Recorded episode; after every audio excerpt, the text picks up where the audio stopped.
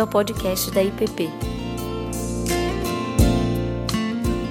Bom dia a todos. É, acho que agora a gente vai ter acertado ali os problemas técnicos.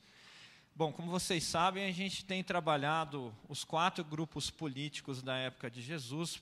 É, políticos, é, a gente talvez teria que se, re, se referir aos primeiros dois, esses dois últimos têm talvez menos características políticas e, e mais ah, ideológicas, vamos colocar assim, é, ou pelo menos menos participação pública.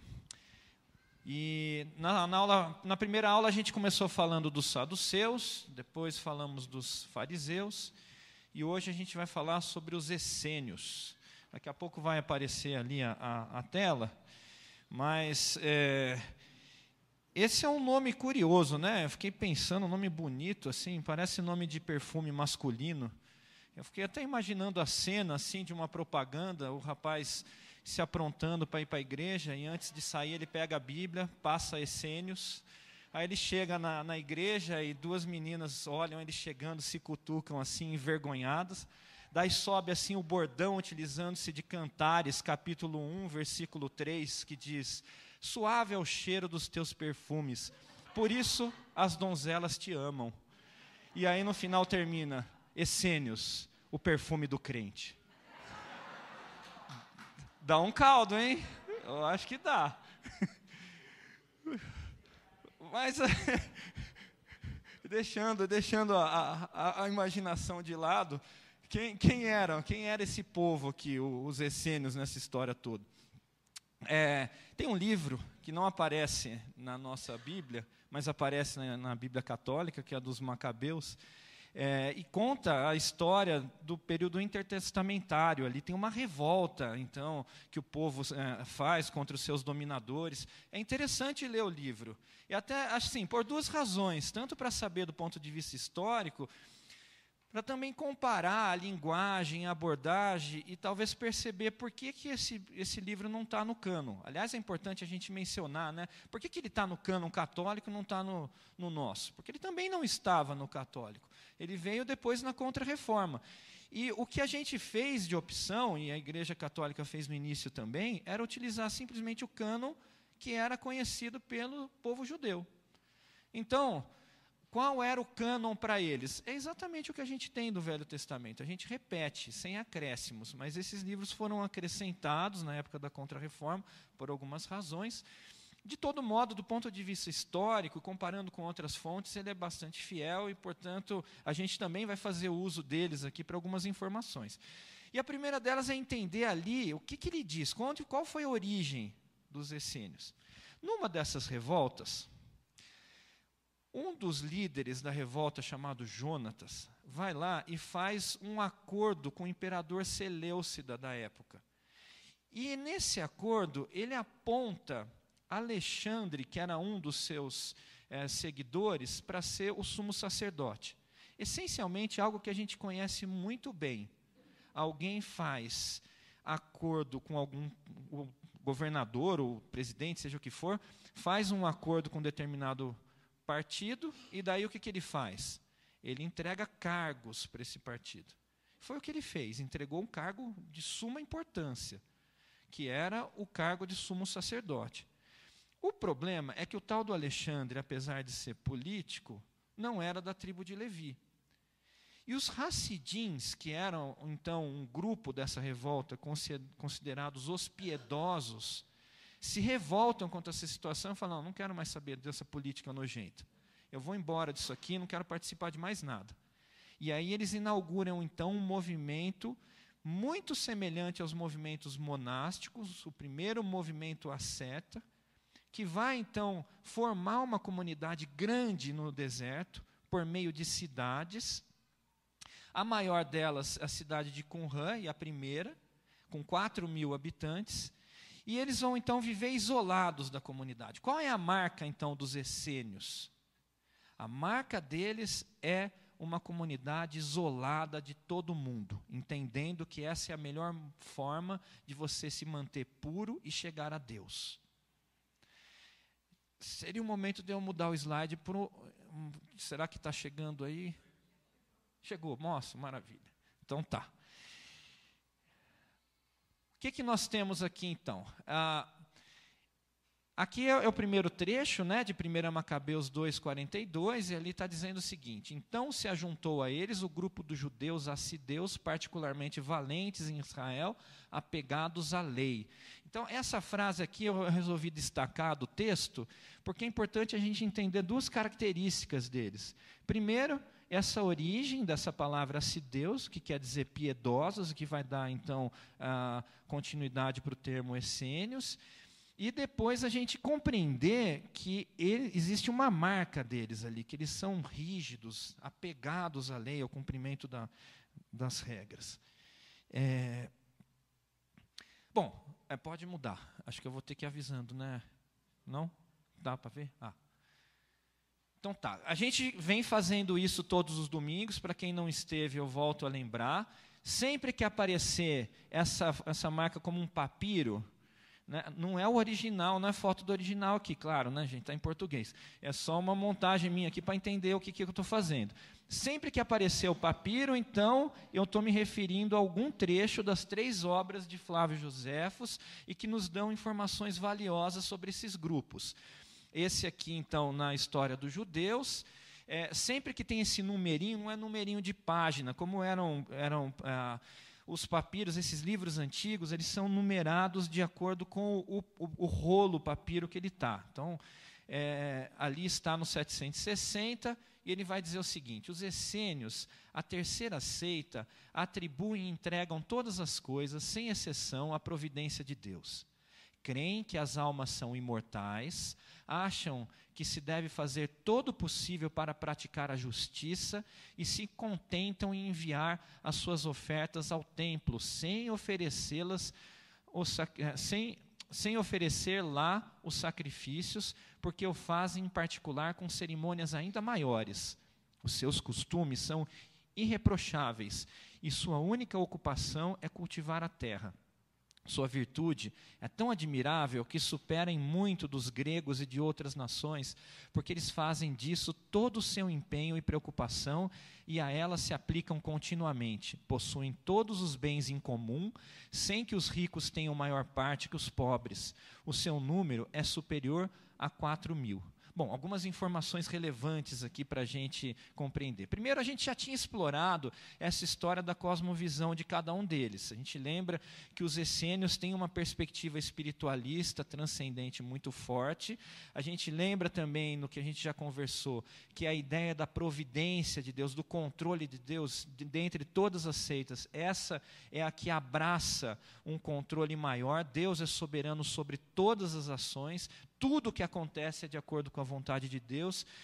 E ah, eles trazem essa, essa ideia da justiça muito forte, inclusive apegadas ao seu nome. Uma coisa importante a, a, que se tira ali dos textos históricos é que fala que no momento em que eles saíram daquele movimento político e se isolaram no deserto, eles seguem um mestre chamado Mestre da Justiça. É um nome assim estilo mestre dos magos, assim, para quem lembra, mas há um, alguém assim que você segue com admiração e com certo ocultismo. Existe uma, uma, uma perspectiva assim. Ah, eu acho que talvez a palavra ocultismo remete a outras coisas, mas ah, é uma, uma, uma, percepção do mundo espiritual muito forte neles. Tem um relato engraçado até no meio das narrativas, eu não estou trazendo todas aqui, mas que um dos profetas dele encontra o Herodes pequenininho. E ele chega para Herodes e fala assim: Ó, oh, você vai ser rei de Israel. São várias profecias que eles trazem assim sobre o futuro, eram muito apegados nisso. Aí o Herodes dá risada dele: Você não sabe nada sobre famílias, a minha família não tem como chegar lá, eu não estou na linha sucessória, isso não vai acontecer nunca. Pois você vai chegar e você será um péssimo rei. Né? E ele começa a detonar o Herodes, e no final ele vai lá e dá um soco assim nas costas do, do moleque. Isso aqui é para você se lembrar quando você se tornar rei, que eu te disse isso. E ele sai meio revoltado. E aí, né, quando ele se torna rei, o relato histórico diz assim: em vez de falar assim, eu me lembro daquele soco, daquele cara, eu vou atrás dele, fala assim: não. E ele se lembrando daquela oportunidade, tratou os essênios com muito carinho é, por alguma razão, aquela lembrança é uma lembrança boa para o Herodes naquele diálogo. Né? São coisas assim que são relatadas, eu não estou trazendo todas aqui. Outra coisa importante que ele fala é que os sacrifícios não eram oferecidos no templo, porque eles entendiam que o que eles faziam na comunidade deles era muito mais glamouroso e muito mais importante para Deus do que aquela coisinha que acontecia no templo. Ah, ao mesmo tempo que eles são bastante ah, místicos, agora acho que, vou, acho que essa palavra seja melhor, né? Ah, eles eram também bastante orgulhosos da sua forma de tratar a Deus e a justiça e coisas assim mas eles são reconhecidos por isso, como mostra ali, a sua virtude é tão admirável que supera a dos gregos. Lembrando que virtude, essa palavra, quando é utilizada por Flávio Joséfos escrevendo para os romanos, na linguagem romana, se ele tivesse escrevendo para o povo judaico-cristão, ele utilizaria a expressão santo. Então ele diria assim: a sua santidade é tão admirável que supera a dos gregos. Apesar da gente achar estranha a comparação com os gregos como santos, mas na percepção romana talvez sejam os mais virtuosos de todos. Ah, e, finalmente, esse é outra, outro dado importante. Eles têm todos os bens em comum. Era uma, uma comunidade que dividia todas as coisas, que vendia tudo e empregava para a comunidade, algo semelhante do que vai acontecer na igreja primitiva.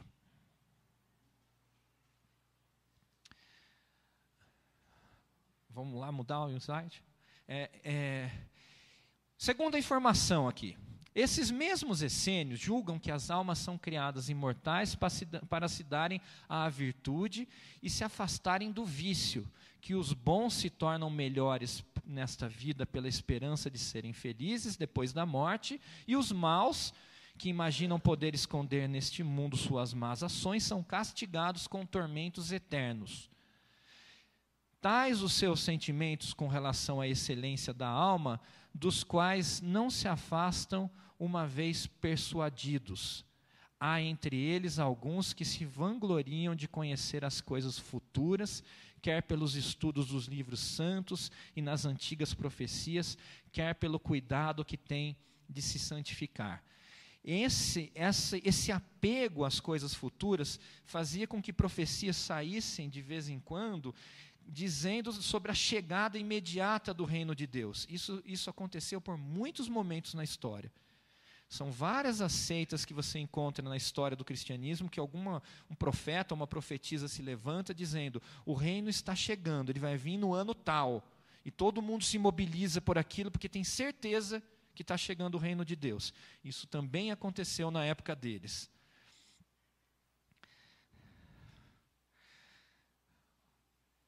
Eles fundaram então a famosa cidade de Qumran, aqui está algumas é, ruínas, e esse é um dos pontos mais visitados em Israel, tem pouca coisa para se ver, talvez a, ponto, a, parte mais importante vai chegar daqui a pouco, mas é uma cidade grande, à beira das colinas do, do Mar Morto, lugar muito seco, árido, difícil de cultivar, é, um lugar estranho até para se escolher morar, mas nada diferente do que aconteceu com os movimentos monásticos depois, que surgem também em terras áridas do deserto.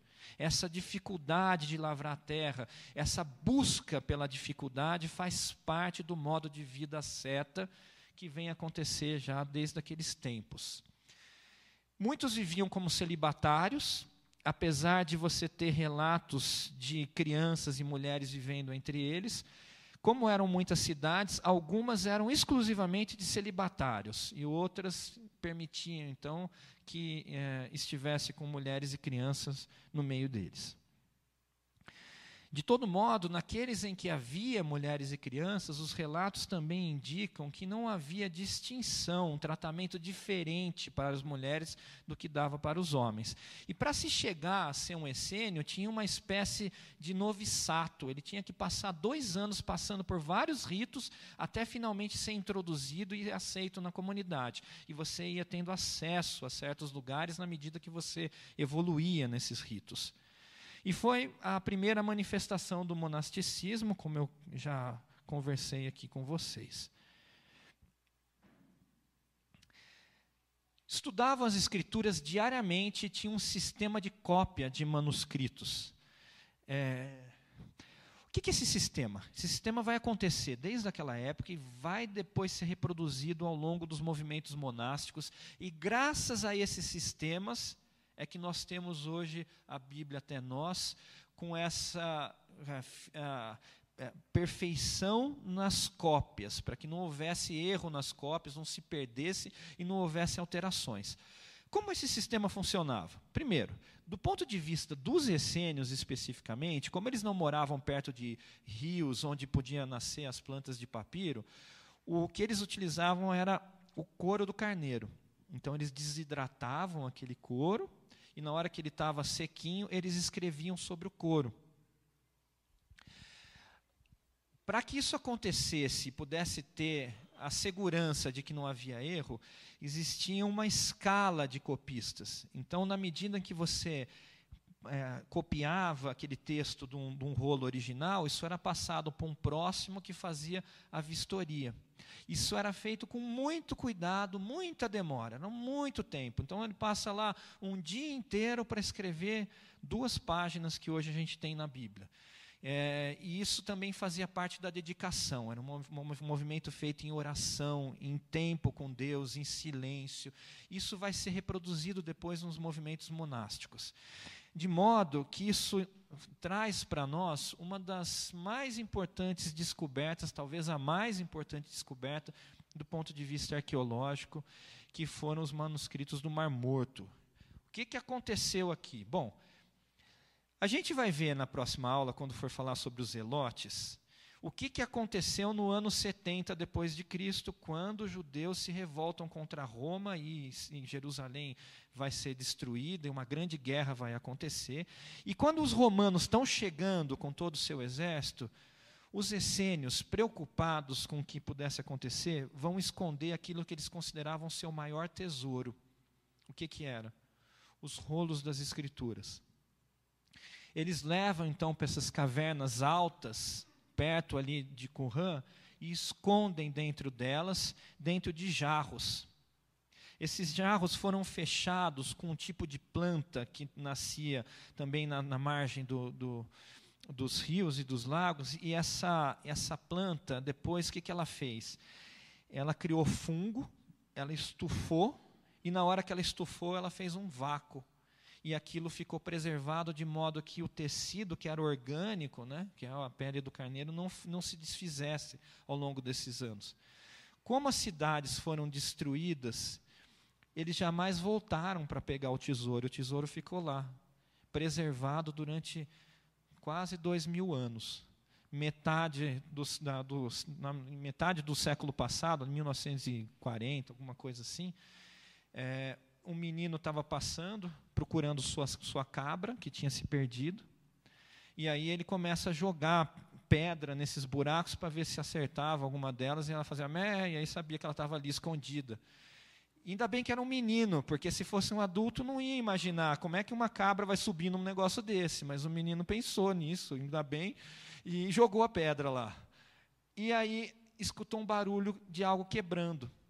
Aí ele contou para o irmão mais velho dele, subiram encontraram aquele monte de jarros com aqueles uh, manuscritos lá dentro. Eles quiseram ganhar dinheiro com isso, mas eles eram tão ignorantes sobre o que, que eles tinham na mão que a primeira coisa que eles pensaram é que vamos vender para mercadores de couro de cabra. E foram vender para esses. E esses, por sua vez, depois que descobriram o que era, começaram a vender para outras pessoas que queriam mesmo ter um texto antigo. O ponto é que, quando descobriram, foi uma jornada até que os curadores do Museu de Israel conseguissem localizar onde tinha ido parar cada um dos pedaços e juntassem todos eles num único local. Ele não fica só nesse local, ele faz turnês às vezes. É, veio há uns 10 anos atrás, mais do que isso, uns 15 anos atrás talvez, veio para o Brasil, lá no Rio de Janeiro. Eu fui para lá só para ver isso, porque eu tinha muita curiosidade, foi muito legal, porque tem a, as descrições embaixo. O mais interessante é que tem uns buracos, porque até fazer lá aquele, aquele até vedar, como eu disse, naquele fenômeno, alguma coisa estragou. Então tem uns buracos no meio que fica faltando letras. E alguns textos que procuram dizer que a, a tradução deles é diferente do que está hoje, eu já chego lá. O que, que, eles fazem? Isso eu já tinha visto ah, na crítica em livros, mas você consegue ver lá pessoalmente. Aqueles buracos eles preenchem com umas lacunas para dar sentido. Então isso é, isso é trapaça, né? porque a gente não sabe o que estava no buraco. Mas o fato é, por que, que ele foi tão importante? Porque encontraram manuscritos antes da Igreja Católica, antes de Cristo, em especial dos livros de Isaías. E quando você então compara aquilo que estava naquele texto com o que foi traduzido e passado e copiado pela Igreja Católica ao longo dos tempos, acusada de ter alterado o texto para querer fazer com que as profecias que indicavam a chegada de Cristo parecessem ter sido escritas antes de Cristo, quando na verdade não foram, caiu por terra, porque o texto era o mesmo. Isso era uma crítica muito forte, muito aceita no meio acadêmico. Você falava, não, com certeza, isso aqui está tão assim, tão certinho com a história de Jesus, que eles mudaram aquela coisa de Isaías para parecer que é isso. E quando encontraram e viram que a, fide, a, a fidelidade do texto antigo com os novos era imensa, aquilo foi tomado como um milagre. Por que eu digo que é milagre? Porque tem outros textos parecidos com isso. Se você pega, por exemplo, a Ilíadas de Homero, você tem 800 cópias. E cada uma trata de um jeito. A história muda por completo. Depende da versão. Inclusive, quando você for comprar, você fala, qual é a versão? Então, na medida que foi sendo traduzido, foram alterando. E era super comum isso acontecer. Você pegar a obra antiga, que as traduções foram encontradas em lugares do mundo são diferentes, o texto é diferente, era super comum acontecer. Então, a crítica dizia: bom, acontecia com todas essas obras, que não vai acontecer com o texto bíblico. Mas não aconteceu. Por isso que isso pode ser atribuído efetivamente como um milagre. Mas um milagre nada, nada inesperado. Veja, se Deus colocou para nós essa palavra para que fosse orientação para os nossos caminhos, Ele, em Sua soberania, sem dúvida, teria que cuidar para que não houvesse o dedo do homem alterando aquilo que ele quis comunicar. Do contrário, não seria Deus. Ou seria alguém que não se importa conosco. A própria afirmação da existência de um Deus implica necessariamente que esse Deus faz as coisas de forma ordenada e que deixa para nós regras claras para que nós não fiquemos especulando ao longo da vida e ele dando risada nos céus. Esse viajou completo. Não. Isso implica, se eu creio que Deus existe, eu tenho que crer que Ele deixou as coisas claras. E se Ele fez isso por meio da palavra, então Ele tinha que cuidar para que ela não fosse alterada. Não tem nenhuma surpresa nesse milagre. Isso tem tudo a ver com a afirmação de um Deus.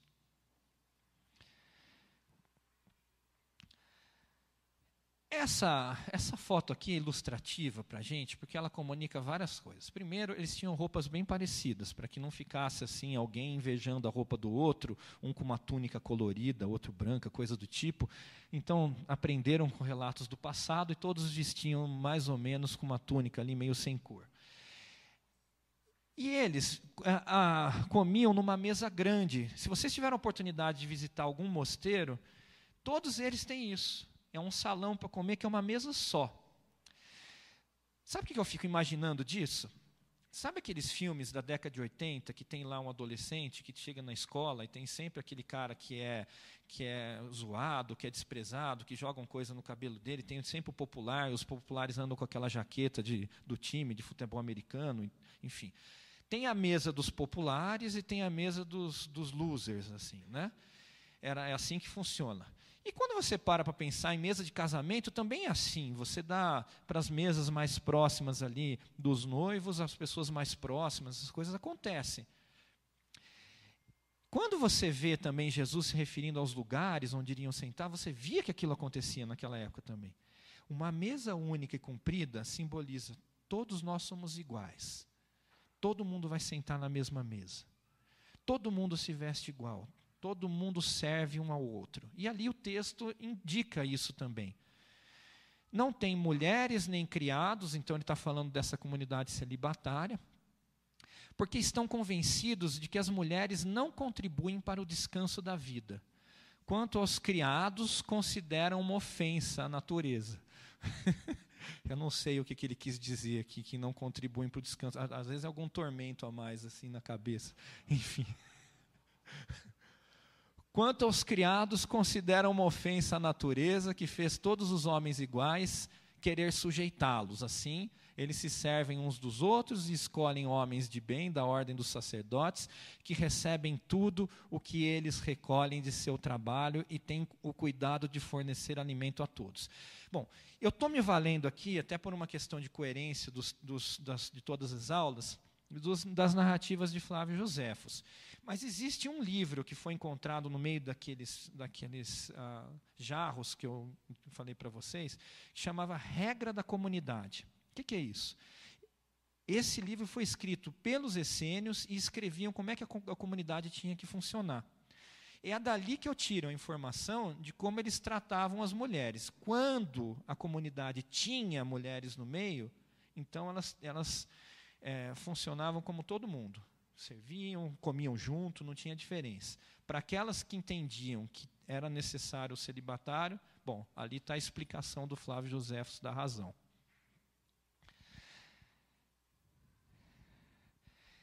Essa foto aqui é legal para a gente entender, talvez seja o, o ponto alto ali de Qumran, para entender um movimento bastante importante deles que vai conectar com o Novo Testamento. Eles se banhavam três vezes ao dia em banhos de purificação. E talvez a sua pergunta primeira seja: com que água, se eles moravam nesse lugar aí que não tem nada? E eles desenvolveram um sistema interessante que o degelo das montanhas ia escorrendo e fazia tipo um canal que caía nesses poços de purificação. E três vezes ao dia eles entravam para se banhar. Bom, eu fico imaginando o que, que é você viver num lugar assim, com esse pó todo. Eu lembro assim, quando, quando eu estive no Egito, eu saí um dia para andar lá pelo, pelos cantos lá, quando eu voltei, eu olhava para o meu irmão e parecia que ele tinha rolado a tarde inteira num parquinho de areia, porque ele tinha areia tudo nos cílios, assim, só pelo fato de ficar andando no meio daquela poeira. Os caras viviam sujo o tempo inteiro. Daí todos eles entravam no mesmo tanque daquela água que escorria de vez em quando. Então eu não sei muito bem a purificação ali, sei, a cor que saía depois da água, mas o fato é que né, do ponto de vista religioso, eles entendiam que aquilo os limpava das impurezas. Isso acontecia três vezes ao dia e era um rito obrigatório. Aqui, para entender a profundidade do poço, né, a foto aqui do outro lado. É, pera, não, não apareceu aí para vocês. Aí. Bem, bem profundo. E aqui vem uma pergunta interessante. Essa ainda não, deixa no passado aqui, deixa só o suspense aí, volta lá. é, quem que é esse aqui que eu quis apontar? Né? Pode deixar naquele lá. É, tem um personagem que aparece para gente que tem todo o indicativo de que foi um essênio. Quem vocês acham que é esse aí que está aparecendo aí? João Batista, exatamente. E por que, que eu digo que há um indicativo? Primeira coisa que eu gostaria que vocês lembrassem: os pais de João Batista eram velhos. E, como velhos, provavelmente não viveram muito. E talvez João Batista tenha ficado órfão muito cedo. A primeira especulação que se faz, e a especulação não é por causa disso, eu já vou chegar nos textos para a gente ver, é que ele foi então adotado por famílias de essênios e foi morar com eles naquele período. A gente precisa lembrar uma coisa: ele morava no deserto, se vestia com roupas estranhas e era também um vegetariano do ponto de vista, pelo menos, da carne, né? que era é assim que eles trabalhavam lá também. Eles também eram vegetarianos essênios, é um ponto que eu esqueci de passar para vocês. Mas ele era um cara que vivia de forma muito frugal, muito simples, comia né, os, os insetos, os gafanhotos, E aí, bom, agora vem, pode para o próximo slide, vem o que nos interessa aqui, talvez seja a coisa mais forte. Aqui, ó, é a citação do livro Regras da Comunidade de Qumran. E nele está dizendo o seguinte. Ah, não dá para ler tudo ali, deixa eu ler aqui. Ah, no livro da regra da, da comunidade dos essênios, há um trecho que diz: No deserto, preparai o caminho do Senhor, endireitai no deserto a estrada para o nosso Deus. Bom, essa é a frase que João Batista vem então falando no meio da sua pregação. Né? É, e aí, bom, em João capítulo 1, versículo 23, ele diz: Eu sou a voz que clama no deserto, fazei um caminho reto para o Senhor, como disse o profeta Isaías. Então, assim, não dá para dizer com toda certeza, mas a forma como ele vivia e essa correlação do livro das regras de Qumran da, da comunidade. Com ah, o texto de João, nos dá um bom indicativo que essa especulação tem bastante probabilidade de ser verdade. E aqui a gente chega no ponto que a gente tem conversado todas as aulas, esse slide a gente tem projetado sempre, esse é o nosso objetivo, falar como Jesus pastoreou cada um desses grupos. E o texto que eu trago para vocês aqui, que me parece ser uma, uma, uma fala direcionada para os essênios. Sabe aquela coisa quando você vem no culto e você começa a escutar a palavra e fala assim: nossa, a palavra era para mim. Né? Se eles não entenderam que aquela palavra era para eles, eles realmente comeram bola, porque eu não tenho dúvida que essa palavra era para eles. Apesar de ser para nós também, claro, como todas as outras que a gente tem visto até hoje. Vamos lembrar duas coisas. Aliás, tem uma coisa que tem que lembrar que eu não falei, então preciso falar antes que vocês lembrem. Tem um nome que eles se autodenominavam. Essênios é o nome que deram para eles. É assim que o chamaram, era o apelido que deram para eles. Mas o nome que eles se chamavam era Luz do Mundo. É assim que eles se autodenominavam. Eles eram a luz do mundo. Muito bem. Outra coisa que eu quero que vocês se lembrem é que eles moravam perto do Mar Morto. O que, que tem no Mar Morto? Por que, que ele é morto? Sal, muito sal. E o sal se deposita na beira do Mar Morto. É a maior riqueza que tem ali. E é o maior marco. Quando se pensa em Mar Morto, se pensa em sal. Muito bem. E aí, Jesus, no Sermão do Monte, diz o seguinte: Vós sois o sal da terra. Ora, se o sal vier a ser insípido, como lhe restaurar o, sabor? Para nada mais presta senão para, lançado fora, ser pisado pelos homens. Vós sois a luz do mundo. Não se pode esconder a cidade edificada sobre um monte, nem se acende uma candeia para colocá-la debaixo do alqueire, mas no velador e alumia a todos os que encontram na casa. Assim, brilhe também a vossa luz diante dos homens, para que vejam as vossas obras e glorifiquem a vosso Pai que estás nos céus. Veja, aqueles que escolheram e entenderam que a melhor forma de servir a Deus era se isolar no deserto e viver de forma completamente afastada do mundo, porque assim encontrariam a Deus e teriam mais intimidade com Ele, Jesus está dizendo: vocês são a luz do mundo, não é ali que vocês têm que brilhar. Vocês são o sal da terra. Não é escondido, não é fora de onde está a comida, o que vocês precisam salgar, que vocês vão ter sentido na vida de vocês. Em outras palavras, Jesus também está se referindo àquela frase que ele diz no meio da oração no Getsemane: Não peço que os tire do mundo. Porque a mensagem de Jesus é para que a gente esteja no mundo. Essa é a, o que está por trás de tudo isso.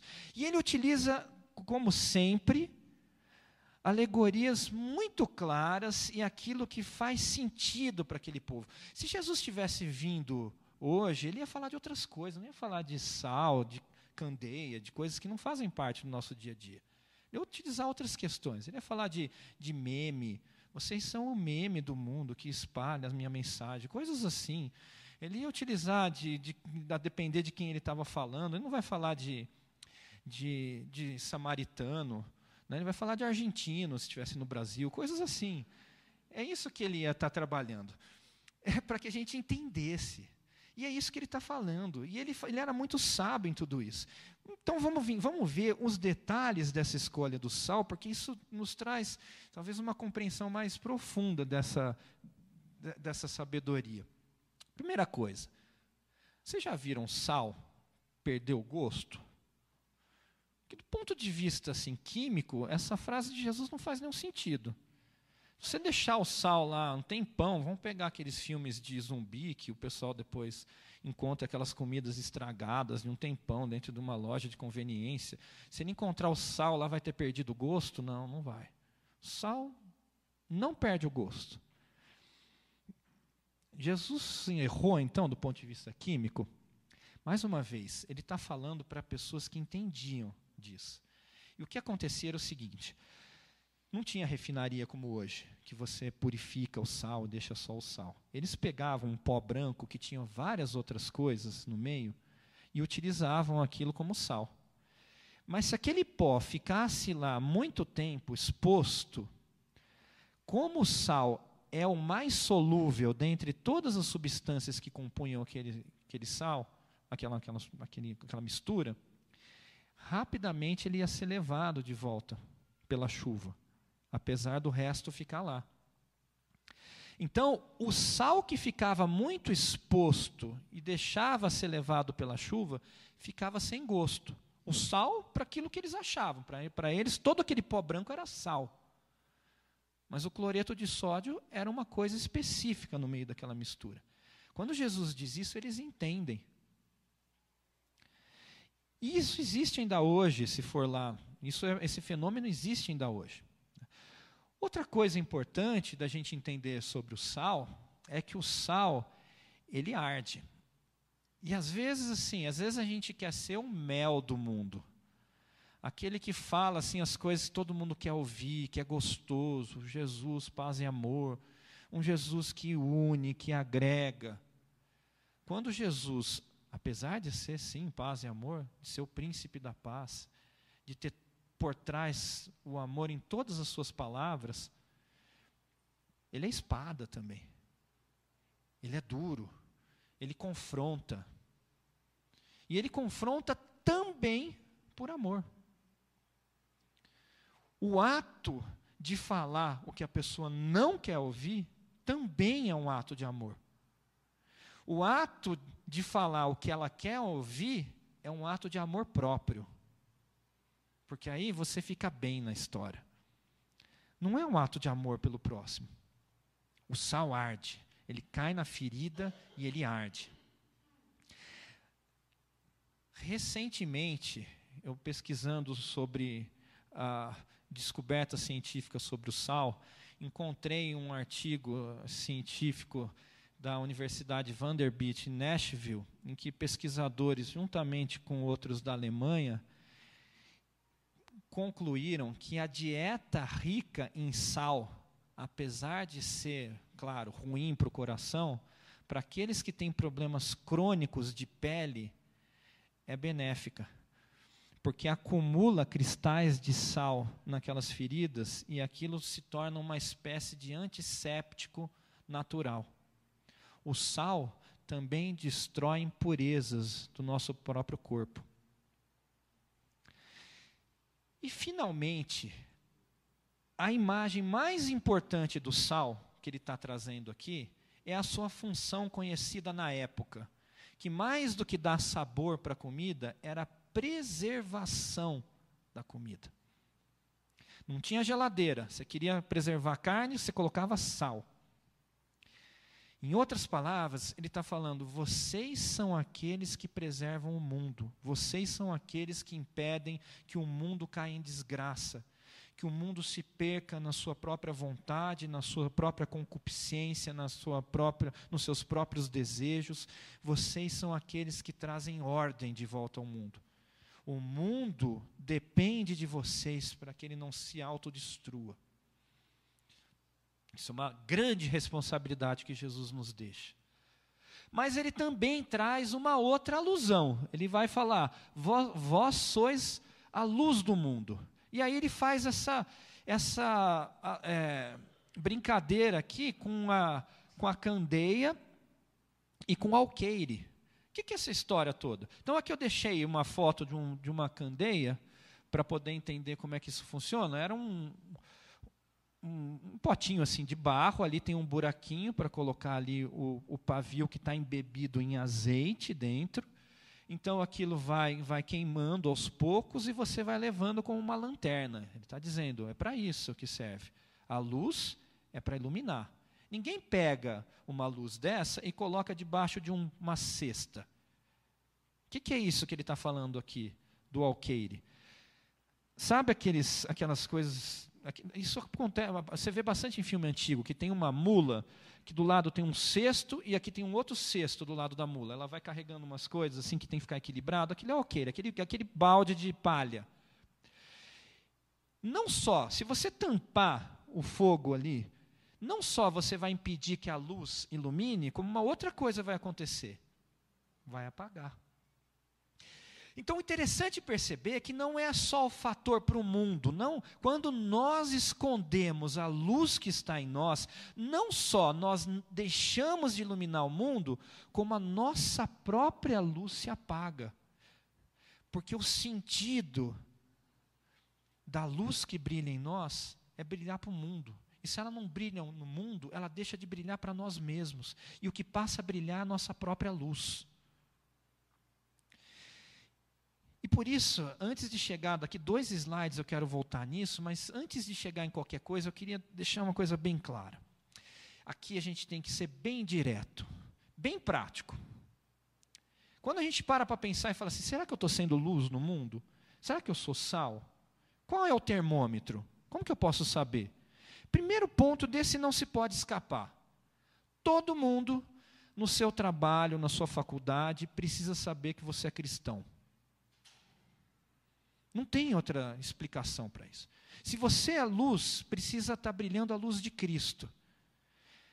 Talvez você diga, mas eu dou testemunho no meu trabalho. Eu faço certo as coisas, eu faço tudo certinho, eu sou justo, eu sou atencioso, eu sou dedicado. Mas eles não sabem que você é cristão?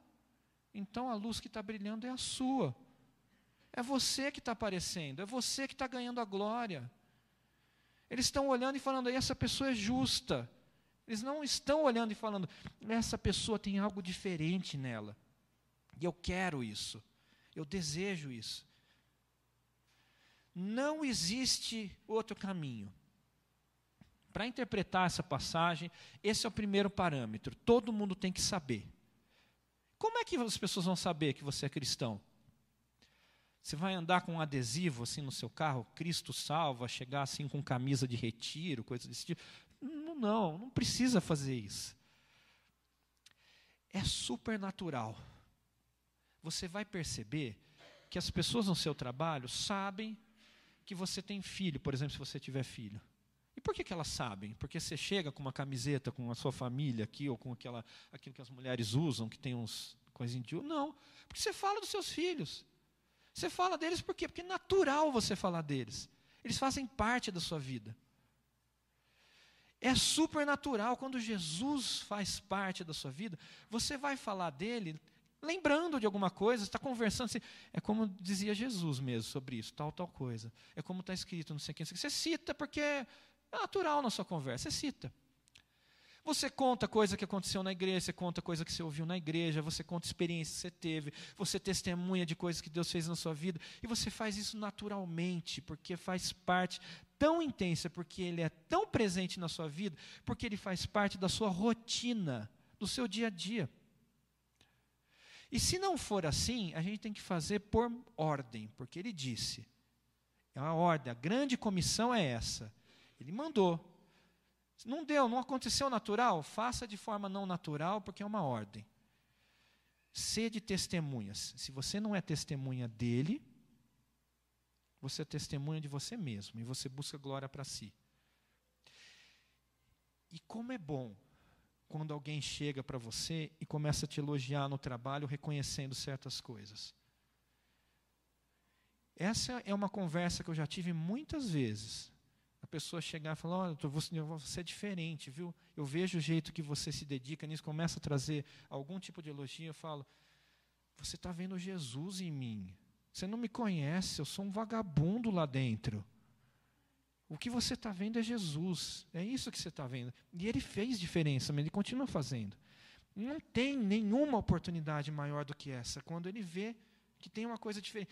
Isso não é discurso, é verdade. E é verdade, a gente não é diferente do que está por. Não é, é Jesus que faz isso em nós. É fato.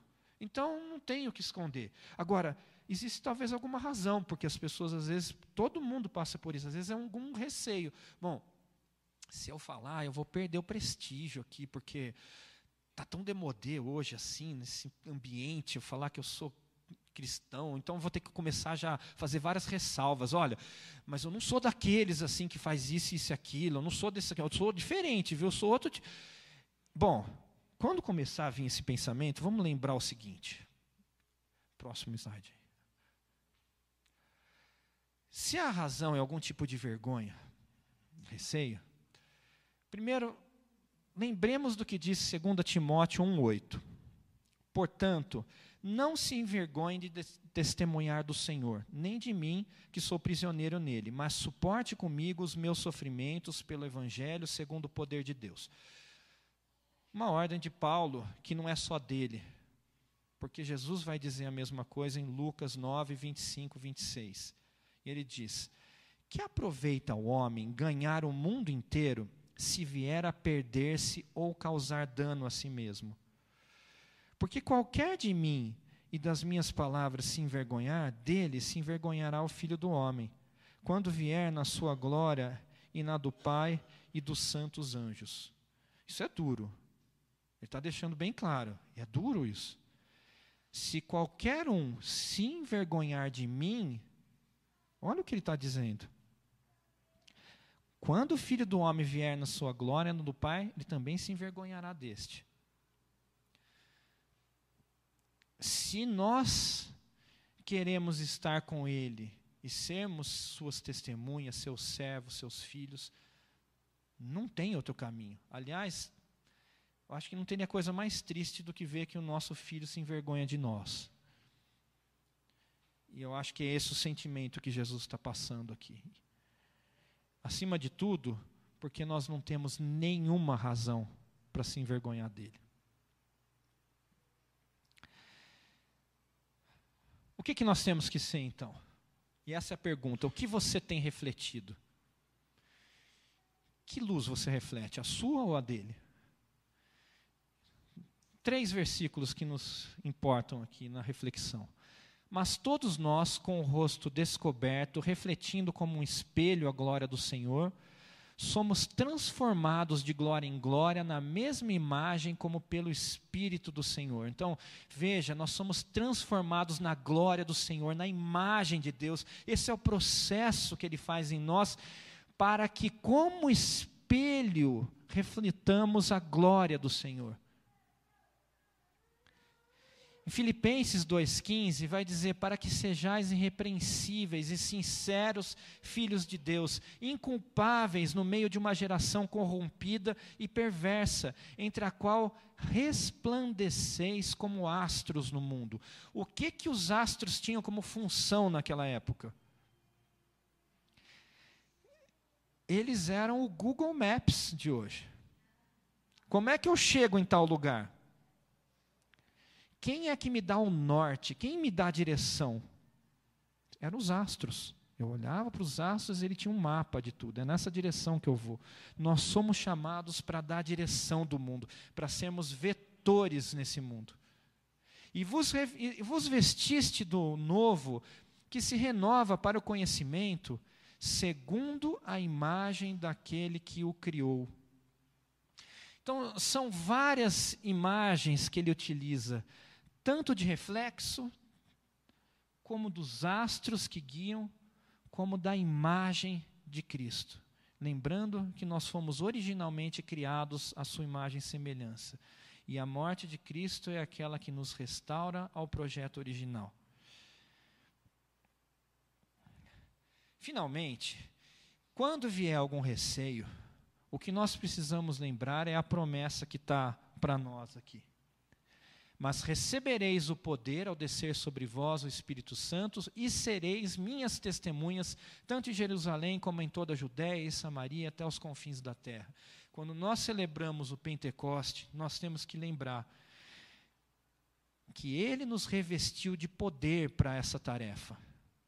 Não é simplesmente uma situação que eu tenho que romper com a vergonha, eu tenho que romper as barreiras desse mundo para que a minha mensagem possa chegar até essas pessoas num tempo em que a mensagem é tão deixada de lado ou tão desprezada.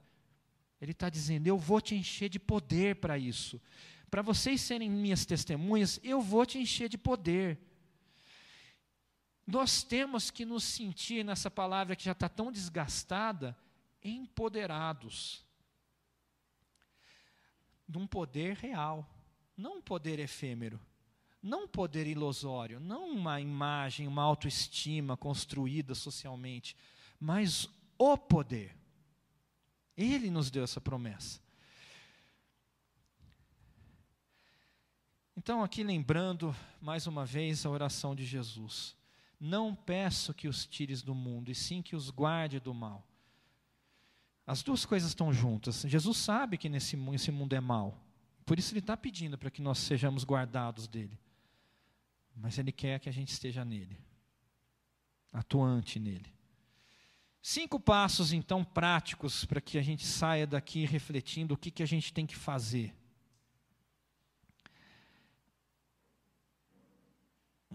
Nossa, aqui vai ser difícil. Você tem que apertar várias vezes que esse aqui para ir, porque eu vou ter que ficar aperta, aperta, aperta até chegar no 1. Um. É que eu esqueci que não sou eu que controlo. Pronto, ótimo. É, seja conhecido por todos no seu trabalho, ou faculdade, ou qualquer lugar que você esteja como cristão. Seu meio, então, esse é o ponto um, ponto básico, pressuposto todas as coisas, como a gente conversou. Vai lá, aperta várias vezes para chegar no ponto 2. Sejam vistas suas obras para que glorifiquem ao Pai. No, no, nos mesmos termos que a gente viu nos versículos que a gente leu, que as nossas obras sejam vistas, que elas sejam reconhecidas, que a gente tenha oportunidade de pessoas chegarem e reconhecerem essas obras, mas no momento que elas forem reconhecidas, que a gente possa dar glória ao Pai, que a gente possa atribuir para Ele. É, é, existe assim, tem uma música que eu gosto dela, e talvez tenha sido a inspiração para essas respostas automáticas que eu passei a dar no trabalho. Mas é essa que diz que as, que as pessoas vejam Cristo em mim. E que em tudo que eu olho assim, daí a música vai confessando, eu sou assim, eu sou assim, eu sou assim, mas, mas depois tem Cristo em mim. A gente precisa ter noção das duas coisas. Quando a gente olha para nós mesmos, a primeira sensação que a gente tem é de baixa estima, porque se a gente olhar com atenção, nós vamos ver muita coisa ruim. Mas se a gente olhar também para a luz que brilha em nós e por aquilo que ele já fez em nós e por aquilo que ele prometeu que fará através de nós, a nossa não a nossa autoestima, mas a estima que nós temos por ele nos empodera para que a gente possa ter a certeza de que a gente pode fazer o que ele nos comandou a fazer. Sejam sal e não mel. Ardam, incomodem, revelem o pecado. As duas coisas andam juntos. É tratar com amor e apontar o pecado. O pecado não pode ser apontado da forma como apontavam os fariseus, que foram lá no meio do batismo de João Batista, como a gente começou esse curso, olhando para que aqueles pecadores que estavam se convertendo, eles regozijassem naquilo, sem entender que eles tinham um papel também semelhante naquilo, que eles precisavam igualmente do batismo. Quando a gente aponta o erro do outro sem olhar o que está em nós, a gente age conforme Jesus já disse para os fariseus. A gente não olha a trave nos nossos olhos. A gente tem que fazer isso por amor. Mas apontar o erro dos outros não é um erro, é uma ordem. A gente tem que ser sal nesse mundo. A gente tem que apontar o que está errado. A gente tem que ter uma figura profética, transformadora desse mundo. Vai lá, Olavo, manda ver lá. Sejam luz sejam como astros, indiquem o caminho. A igreja fez isso ao longo da história. Estudar a história da igreja é bonito, porque a gente vê momentos em que o mundo se dirigia para um determinado caminho e a igreja foi luz naquilo. Isso não é uma palavra que fala assim, olha, hipoteticamente eu gostaria que vocês fossem astros. É algo que se concretizou ao longo da história. A igreja foi astro. Hoje é a nossa geração. Eles fizeram a parte deles no passado. O que, que a nossa geração trará de contribuição para que também sejamos astros nesse mundo? E, finalmente, confie no poder do Espírito Santo que nos foi dado, aquele que nos dá o poder para cumprir o mandamento. E a certeza de que com ele e por meio dele, para a glória dele, isso será realizado. Porque ele idealizou assim, ele escolheu a nós para que assim fosse. Pronto, gente. Era isso que eu tinha para dizer e aí está aberto para vocês.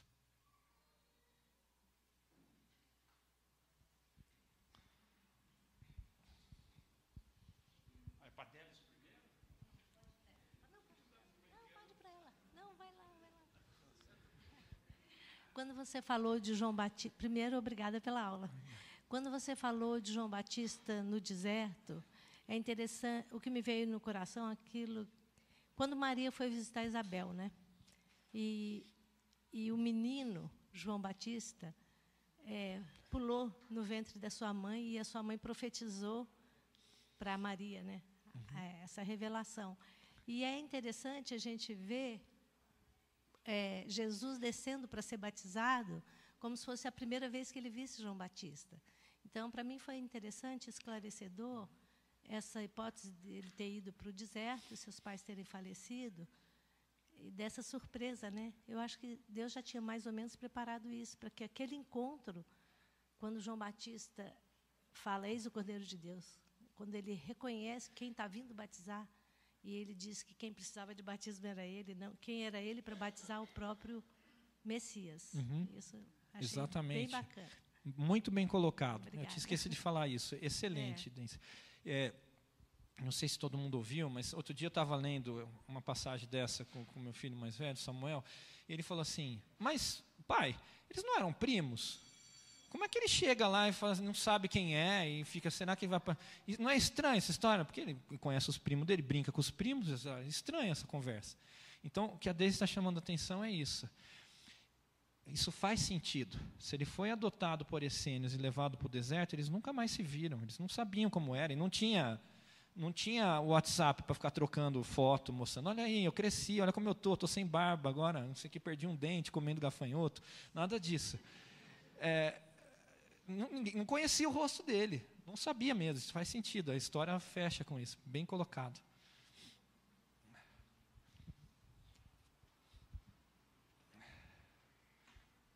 Mais alguém, gente? Ah. Então vamos orar.